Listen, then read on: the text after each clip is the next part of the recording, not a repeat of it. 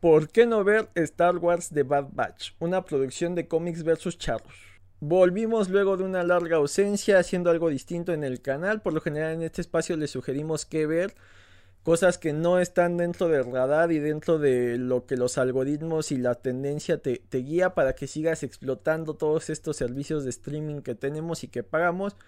En este caso, por primera vez vamos a recomendar que no vean algo ya vieron en el título, es esta eh, serie de Star Wars, es del 2021, está en Disney Plus y forma parte de los esfuerzos que ha hecho Dave Filoni para seguir extendiendo el universo de Star Wars. Antes de decirles por qué no verla, necesito hablarles de quién es Dave Filoni. En 2008, él es el encargado de dirigir la película de Star Wars de Clone Wars. Él venía de haber dirigido algunos episodios de Avatar, la leyenda de Ang, de la primera temporada, entonces eh, traía buenas credenciales, ha hecho muchas cosas en animación, pero es más conocido por estar dentro del universo de Star Wars. Eh, hizo la serie de Clone Wars que él siguió a la película, hizo Rebels, eh, ha estado ahí metiendo mano en, The Mandalorian. Y muchas veces el sentimiento que había con Clone Wars es que fue una gran serie, vimos mucho más de varios personajes, por fin vimos a Anakin Skywalker en todo su esplendor, ser el, héroe de la República y tener eh, eh, chispazos de cómo se acabaría convirtiendo en el lado oscuro.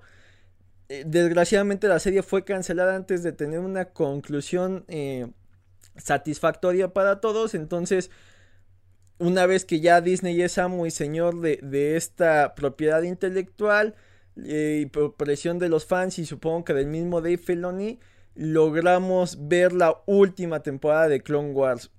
¿De qué va esta última temporada? Los primeros cuatro episodios es una especie de piloto de lo que sería de Bad Batch.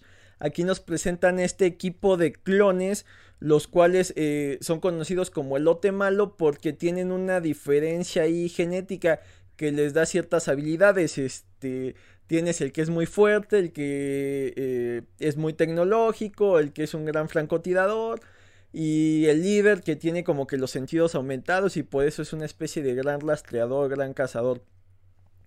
Pintado bastante bien porque desde su concepción de Clone Wars eh, buscaba centrarse en, en, estos personajes que son clones de Jango Fett eh, todo iba a estar centrado en, un clon que, eh, si no me equivoco, se llamaría Alpha y serían sus aventuras de, su escuadrón dentro de la guerra. Al final, el personaje de Alpha se rescata un poco con Rex, que es el, del escuadrón que dirige Anakin Skywalker. Y esta nueva serie que, que aquí te muestran como una especie de piloto, pintaba para mostrarte lo que pasaría con los clones una vez ejecutada la Orden 66. La, temporada, la última temporada de Clone Wars tuvo este piloto, luego eh, como tres o cuatro episodios donde Dave Filoni muestra de lo más aburrido de su trabajo que es introduce a un par de personajes que son eh, Tres Martes que es eh, como el protagonista de un shonen molesto que quiere ser piloto y para todo todos sus esfuerzos van dirigidos en cumplir su sueño, pero sin todo el desarrollo que tienen estos protagonistas de Shonen, solo quiere ser piloto y muchas veces eh, acaban metiéndose en problemas por la necesidad de cumplir este sueño y la necedad. Entonces es un personaje bastante molesto y a esto le suma su hermano que se llama, su hermana que se llama Rafa Martes que eh, es una especie de Lady Lando Carrishan y ya no tiene más desarrollo.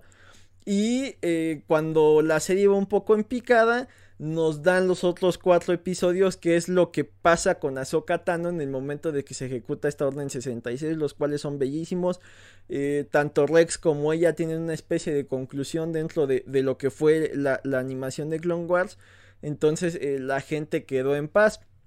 Ahora retoma estos personajes de, de Bad Batch para la serie eh, causa mucho revuelo porque al fin los clones iban a ser los protagonistas, al fin veríamos qué pasa con la república eh, transicionando al imperio y con estos años que hay entre eh, la, la, venganza de los Sith y una nueva esperanza, entonces era, un universo de Star Wars que no habíamos explorado, con protagonistas que no habíamos visto, con un poco de la nostalgia de lo que eran estas series ochenteras, noventeras, donde tenías equipos con, con personajes y personalidades muy definidas.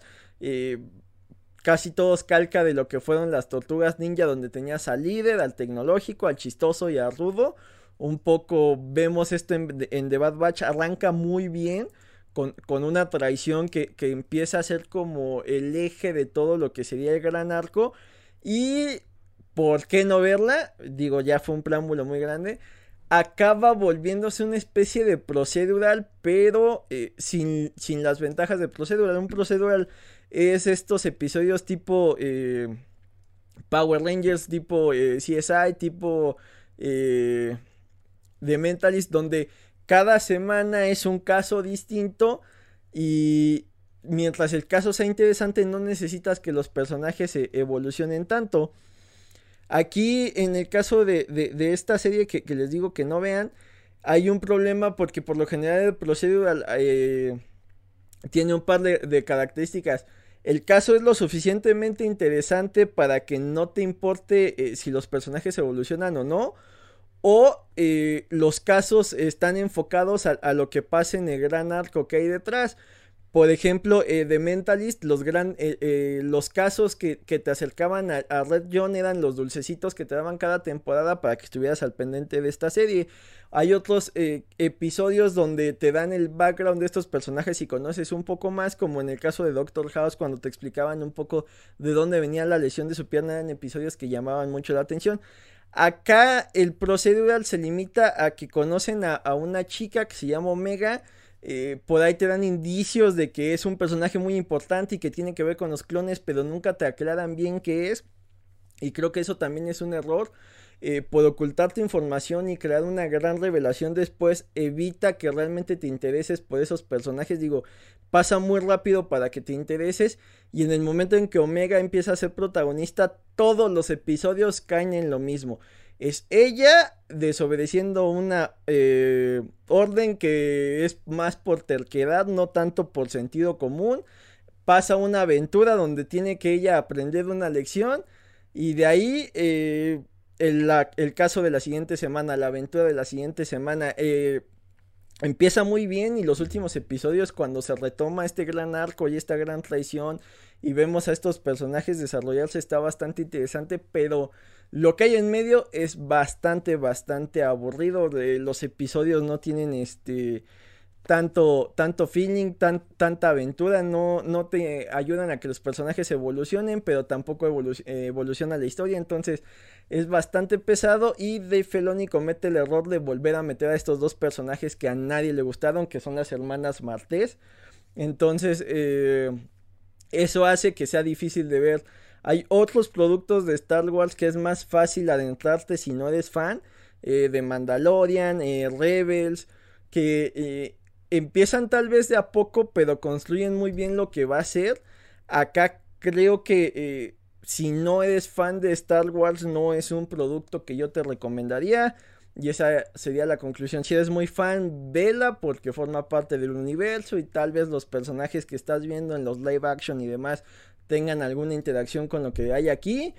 Pero si no eres fan del universo de Star Wars o quieres introducirte, eh, mejor revisa otro de los, de los productos. Por ahí, si quieres ver animación de Star Wars, en el mismo Disney Plus está Star Wars Visions, que son cortometrajes de alrededor de 13 minutos que, se encarga, que les encargaron a distintos estudios de animación japonesas. Están eh, bastante, bastante entretenidos. Exploran distintas opciones dentro del universo de Star Wars desde eh, yéndose al origen de, lo que era Star Wars, que son, digamos que samuráis de películas tipo Kurosawa, que es el primer corto, con una animación ahí en blanco y negro bellísima, hasta eh, en el segundo, que es una, una, banda de rock que explora esto de eh, personajes que no necesariamente sean vitales para la la fuerza dominante que puede ser el imperio, la resistencia o como lo quieran llamar, ni de la rebelión. Entonces es bastante divertido ver a un grupo que no tenga una facción política.